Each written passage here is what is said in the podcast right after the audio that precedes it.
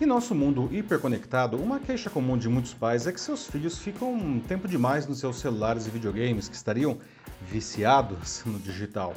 Mas pelo menos parte desse problema se deve ao fato de que esses mesmos pais usam a tecnologia de maneira excessiva. Pesquisa recente da empresa de cibersegurança Kaspersky deixa clara a relação direta entre o tempo de uso de aparelhos digitais pelos pais e por seus filhos. O levantamento ainda aponta que os primeiros têm dificuldade de seguir os limites que eles mesmos determinam aos pequenos. Agora, atire a primeira pedra quem nunca ficou nas redes sociais mais tempo que deveria. O que deve ser entendido é que isso pode causar prejuízos a adultos e crianças, mas que é possível usar o mundo digital sem extrapolar os limites. Eu sou Paulo Silvestre, consultor de mídia, cultura e transformação digital, e essa é mais uma pílula de cultura digital para começarmos bem a semana disponível em vídeo e em podcast. A pesquisa foi realizada no segundo semestre do ano passado com mais de 11 mil adultos que moram com crianças de 7 a 12 anos. Foram entrevistadas pessoas de 19 países, inclusive do Brasil.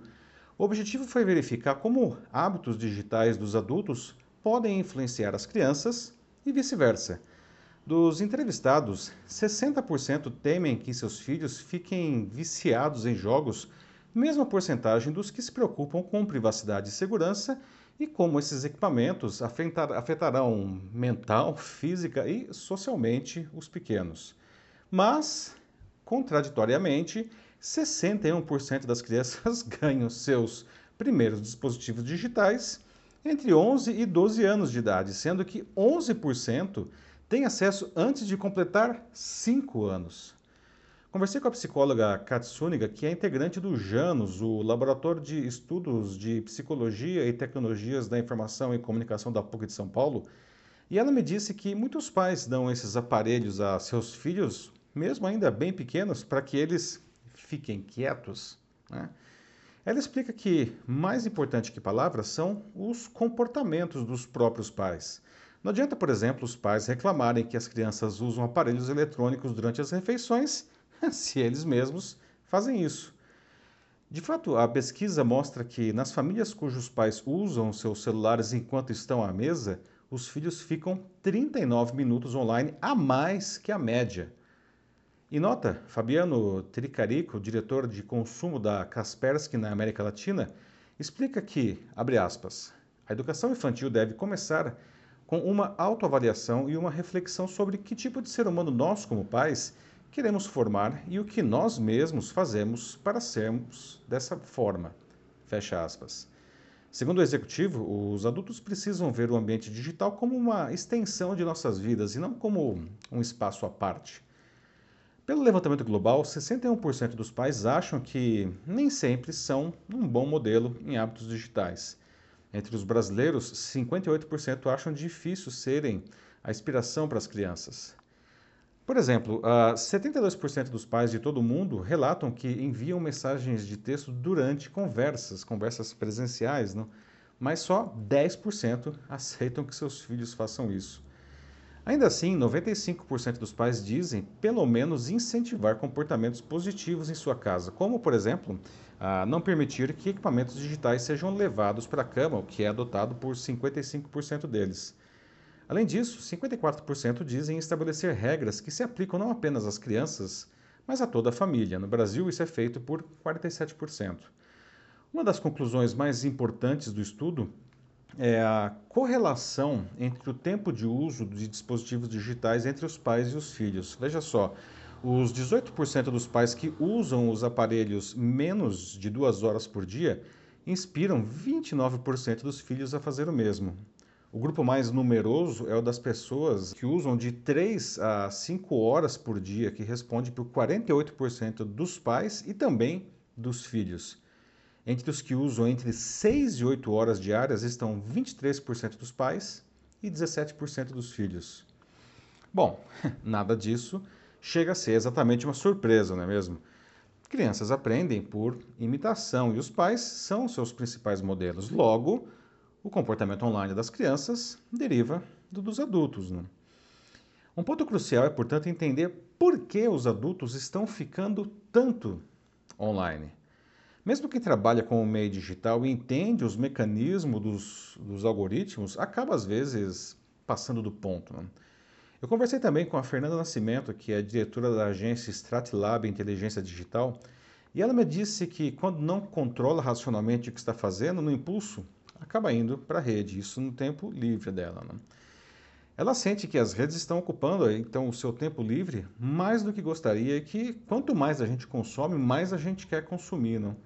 E veja só, segundo a edição 2022 da pesquisa Global Digital Report, organizada pelas consultorias Hootsuite e We Are Social, o brasileiro é um dos povos que fica mais tempo em redes sociais no mundo. São 3 horas e 41 minutos todos os dias, em média, contra uma média global de 2 horas e 27 minutos. Kátia explica que a medida do excesso se dá quando estar nas redes sociais começa a atrapalhar outras atividades do cotidiano. E segundo ela, a internet é sedutora, não? Porque as redes sociais foram feitas para estimular a produção de dopamina pelas pessoas, né? para nos dar prazer efetivamente. Né? E é por isso que a gente usa cada vez mais, né? o que pode causar uma dependência se a pessoa não se policiar. Não? E a Fernanda concorda, ela disse que ali, ela, nas redes, não, ela, ela está dentro de um espaço que ela conhece. E isso lhe dá algum tipo de segurança que não reconhece racionalmente qual que é, mas ela sabe que emocionalmente isso está instalado ali. Não? Se esse uso excessivo pode ser angustiante para um adulto, nas crianças pode até impactar seu rendimento escolar. Não? A Kátia diz que elas podem ainda se tornar, as crianças, não se tornar irritadas, impacientes e até querer sair menos de casa e interagir com outras crianças de maneira presencial, preferindo fazer isso online. Ela explica que não adianta simplesmente proibir o uso de recursos digitais pelas crianças, porque elas vão encontrar uma maneira de burlar restrições que forem muito estritas. Não?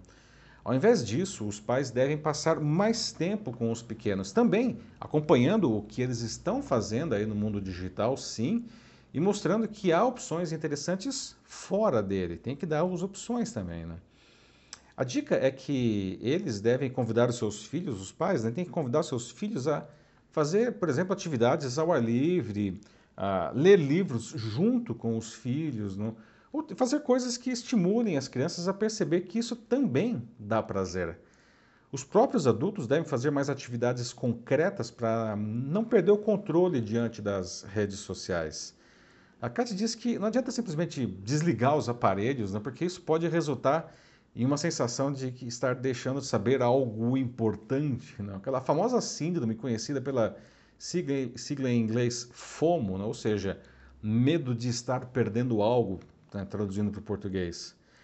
Contra isso, a pessoa deve resgatar aquilo que ela gosta, como, por exemplo, trabalhos manuais, não? caminhar, cozinhar, praticar esportes, enfim, cada um com o que gosta. Não? Algo que, segundo a Kate, ela, essa pessoa tem que gostar de fazer não? E, e se sinta imersa naquilo.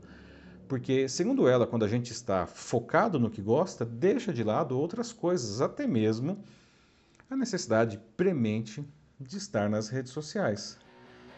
Aliás, nessa semana, a Fernanda prestou mais atenção para ficar menos nas redes sociais e ela disse que ela conseguiu que ficou bem melhor, né? Segundo ela, menos estressada, menos nervosa, menos cansada. É isso aí, meus amigos. E você? Acha que está usando as redes sociais mais que deveria, talvez, não?